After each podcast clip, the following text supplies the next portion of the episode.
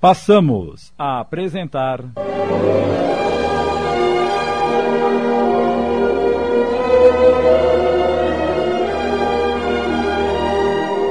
Amor, Sol e Morredouro. Minissérie de Sidney Carbone baseada numa obra de Roque Jacinto.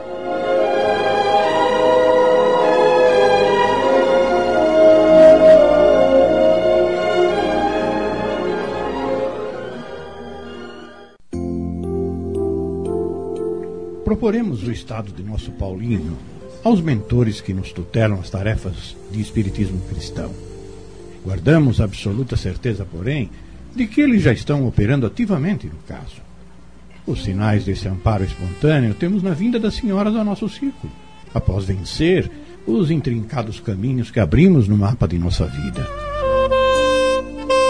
Mãe e filha entreolharam-se admiradas. Avaliaram que realmente tão só a simples presença de ambas naquele núcleo de fé já representava miraculosa ocorrência. Inúmeras barreiras tinham sido removidas e a anuência de Rafael foi uma conquista de todo incompreensível para ambas. As senhoras devem retornar para um novo encontro dentro de três dias. Sim, senhor. Até lá, no entanto, recomendo o exercício da oração, ajustando o campo emocional e desobstruindo as vias da intuição. Oração e vigilância constante contra os impulsos do desalento, os pensamentos de revolta ou ingratidão, a inconformação e a rebeldia. E nunca se esqueçam: ninguém jamais está desamparado em todo o universo imenso.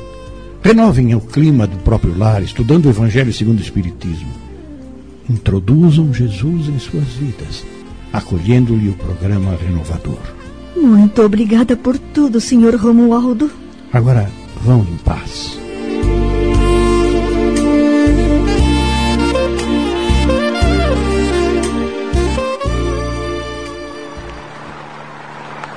O táxi deslizava no asfalto dentro da noite. Celina comentava com a mãe. Eu estava apreensiva, mamãe. Temia ser submetida a uma série de rituais, ou mesmo ser levada a defrontar-me com almas de outro mundo. Ai, entretanto, a tudo me submeteria em nome do meu Paulinho. Você está decepcionada? Não, estou surpresa. Confesso-lhe que me sinto aliviada de uma grande tensão e estou mais segura, mesmo não tendo recebido uma promessa formal de cura, como fomos buscar. Você tem esperanças? Tenho. Aquele homem sem promessas vãs transmitiu-me a sensação de confiança.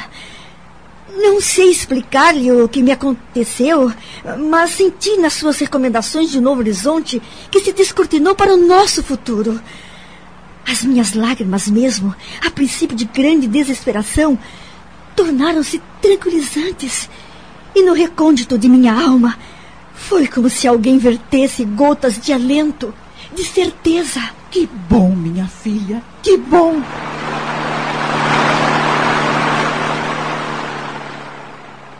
Ao entrarem em casa, mãe e filha se dirigiram para o quarto de Paulinho, onde o haviam deixado em companhia de Clarinda. O garoto repousava tranquilo. Está tudo bem, Clarinda? Tudo, senhora. Rafael está em casa? Não, senhora. Ele telefonou avisando que ficará até mais tarde no consultório e depois irá atender alguns compromissos. E Paulinho? Passou bem. Não, não aconteceu nada estranho enquanto estávamos fora. Quando o deitei, ele se mostrava agitado, nervoso, perguntando pela senhora e por Dona Celina. Mostrou-se rebelde, mas procurei acalmá-lo, contando-lhe uma história. Aí adormeceu sem mais novidades. Ai, graças a Deus. Clarinda iluminou-se num cândido sorriso.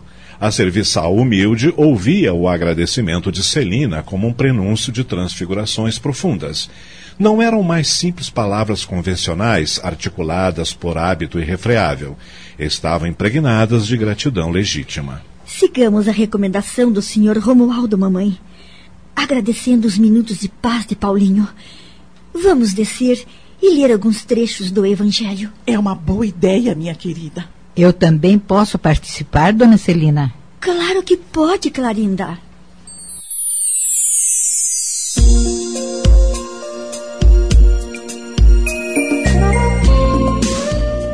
À cabeceira da mesa da sala de jantar, Celina nimbava o próprio coração de luz, entregando-se à pressa singela, formando com Isabel e Clarinda um triângulo de vibrações profundamente emotivas.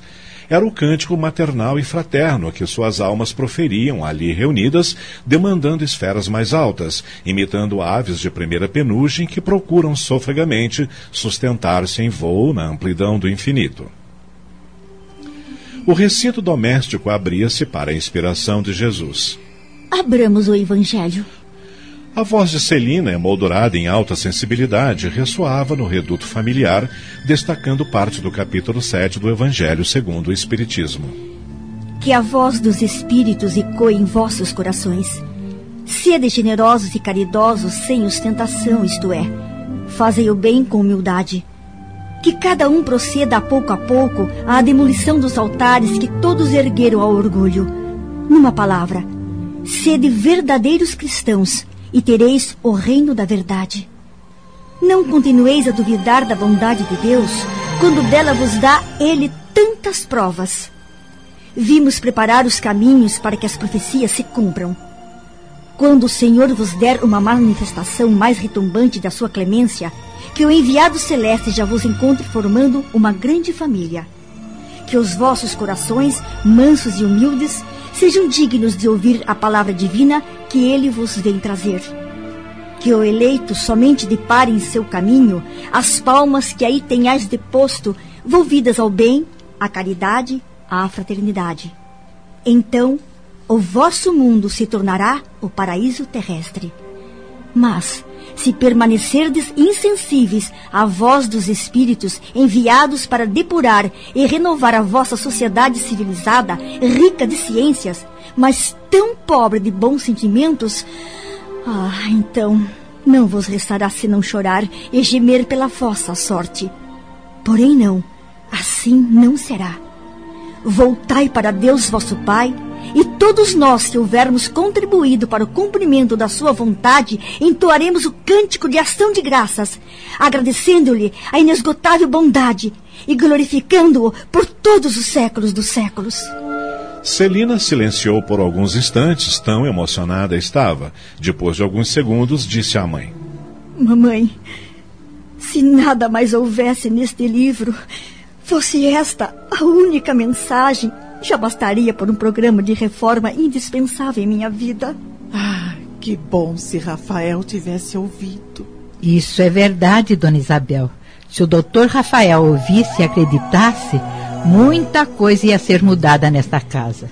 Cabe a mim as inadiáveis alterações morais, já que meus ouvidos foram os primeiros a recolher esta vigorosa prédica de amor e compreensão. Mas seria tão bom se ele. Eu sei, mamãe, e respeito o seu propósito. No entanto, é indispensável não desperdiçar o precioso tempo, como pondera o Sr. Romualdo, a fim de que o nosso mundo íntimo ganhe novas luzes. Não nos é lícito olvidar que muitos anos são contados para que minha alma se predisponha a abraçar esta realidade espiritual que mal descortino. Com que autoridade, pois, exigiria de Rafael qualquer acatamento a estes princípios? A lógica era irrefutável. O reduzido grupo assim alongou comentários, aplicando-o às suas necessidades pessoais, desocupando-se daqueles que poderiam, mas não estavam compondo a reunião familiar. Ao fim de 20 minutos, Celina sugeriu: Façamos a prece de agradecimento. E, numa emanação eloquente pela simplicidade e pureza, sua voz soava qual se um coro celestial a amparasse. Mestre e Senhor, abençoe este lar renovando-nos em seu amor. Permita-nos que o culto do Evangelho, hoje aqui instalado, seja uma escola abençoada onde aprendamos a renovar nossos desejos, a refriar nossos impulsos, a disciplinar nossos caprichos a educar nosso coração, a recriar a nossa própria mente, a fim de que um dia possamos, no caminho de nossos irmãos maiores, estender as mãos de nossa gratidão e de nossa fidelidade. Sejamos resignados diante da dor. Sejamos comedidos diante das súplicas. Sejamos compreensivos diante dos desafetos. Sejamos tolerantes diante dos familiares. Tiolar nos seja de hoje em diante a escola primeira, em que aprenderemos a resgatar os nossos débitos. Assim seja. Assim, assim seja.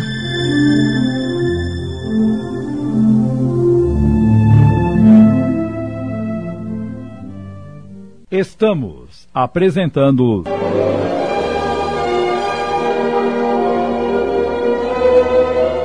Amor, Sol e Morredouro. Voltamos a apresentar.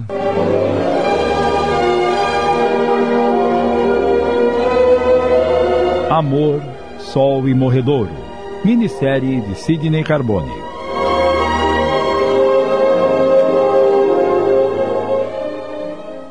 Algumas semanas depois. Celina. Ela saiu, Rafael. E onde ela foi?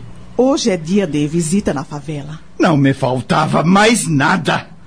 Agora ela passa a maior parte do tempo voltada para o socorro a esses vadios que se apinham nos casebres imundos, como se ali estivesse a sua verdadeira família. São criaturas humanas também, Rafael. A senhora criou essa situação ridícula.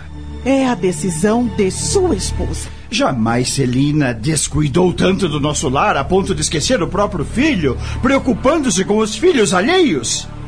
Aliás, metendo-se onde não devia. Ela resolveu viver a verdadeira vida. Isso é uma estupidez.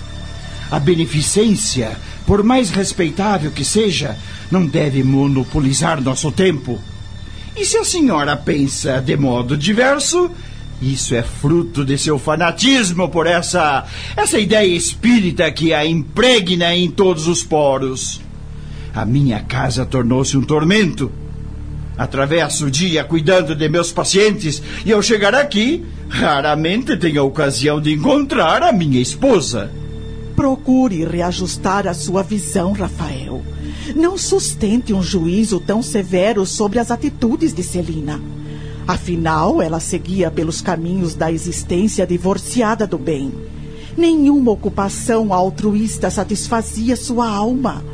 Um dia, sacudida pelo vendaval do sofrimento, despertou para os mais nobres compromissos, aprendendo a amar todos os que padecem e gemem socorre os indigentes, reconhecendo em si mesma alguém que viveu às expensas da providência divina sem o menor esforço na obra da evolução humana. Tudo recebia sem um esforço qualquer por merecer o que lhe era confiado. Procurou então ajustar-se na obra de Jesus. Ah, meras tolices religiosas. E o restabelecimento de Paulinho? A pergunta de Isabel, articulada com o propósito de despertar no genro o sentimento de gratidão, soou-lhe os ouvidos como fina ironia. Sentiu-se vergastado em plena face, ruborizando-se de imediato. Seus olhos expeliram dardos envenenados de ódio e disse ameaçador: Não houve cura! O espaçamento das crises é o final do processo de instauração da enfermidade, num ciclo de cronicidade mais algum tempo e serei pai de um insano, portador de moléstia irreversível. Rafael! Só um sanatório poderá abrigá-lo. Não fale assim, homem de Deus! Isabel estremecia, desconhecendo de que maneira poderia assustar aquela cólera. Celina, dentro em pouco, ali estaria de retorno de sua visitação assistencial. Não pretendia que sua alma sofresse as amarguras daquelas duras e imerecidas reprimendas. Afinal, quem a senhora julga que sou? Acaso me confunde com um desses bonecos místicos que se movimentam com os cordéis de sua fantasia? Ora, minha estimada sogra, vá lavar um tanque de roupa e me deixe em paz. O que está acontecendo aqui?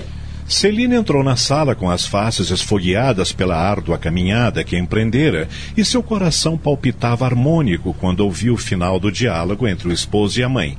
De pronto percebeu o clima de nervosismo reinante e reparou que Isabel estava se contendo para não chorar. Empalideceu e perguntou: Vocês estavam discutindo? Isabel quis poupá-la, tentando justificar o seu estado. Rafael, contudo, impiedoso e mordaz, determinou autoritário: Celina, Você está proibida de retornar àquele antro de fanáticos. Lá não porá mais os seus pés. Estamos entendidos? Mas e o nosso filho? Paulinho é um caso perdido. Celina sentiu-se fraquejar. Mãos intangíveis, no entanto, serviram de, de amparo, sustentando a ereta, embora trêmula em todas as fibras. Quando se acercava do desespero e reencenava na imaginação as crises do filho, uma como aragem benéfica banhou-lhe a epiderme, envolvendo-a na sensação de reconforto que registrava na câmara de passos do templo de sua fé. Romualdo corporificou-se na sua retina espiritual. O socorro organizado em seu benefício tomava a conformação do amigo encarnado que se fazia tão seguro na orientação. E foi assim que, abstraindo-se das acusações de Rafael, ela pôde ouvir nos desvãos da memória. No mar de nossa existência, quando tudo nos pareça adverso e as ondas agitadas procuram nos tragar, Roguemos do Divino Amigo que estenda suas mãos sobre os elementos e a tudo serene à nossa volta, para não sucumbirmos nas voragens do desequilíbrio. Paciência, minha amiga. O Senhor jamais nos desampara. Celina reanimou-se e disse: Conversaremos sobre isso depois, Rafael. Vá tomar o seu banho que logo o jantar será servido. Ao vê-la resignada, como sempre, Rafael deixou a sala. Ah, meu Deus. Onde encontrou forças para resistir? Tive uma visão maravilhosa, mamãe. Romualdo apresentou-se aos meus olhos espirituais, recomendando-me paciência e fé. Não posso evitar uma sombra de tristeza pela ausência a que a, a determinação de Rafael me obriga dos círculos que aprendi a amar e a respeitar. Não poderei, no entanto, permitir que se faça a nuvem da dúvida no sol da fé porque o Mestre me sustentará na caminhada enquanto houver a luz no meu coração. Agora, por favor, vá buscar o Paulinho. Eu vou pedir a Clarinda que sirva o jantar dentro de meia hora.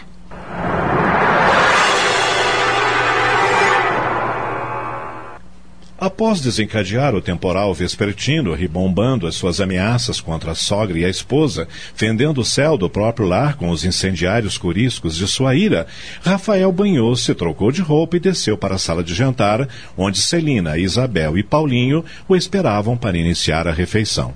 Entretanto, para a surpresa de todos. Vou sair. Você não vai jantar? Jantarei no clube com meus amigos. O clima nesta casa está tenso, pesado e o ar insuportável. Mas, querido! E não me espere acordada. Talvez nem volte para casa hoje.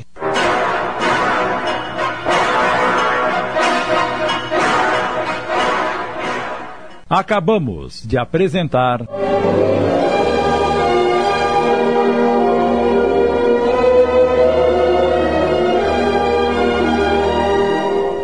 Amor, Sol e Morredouro.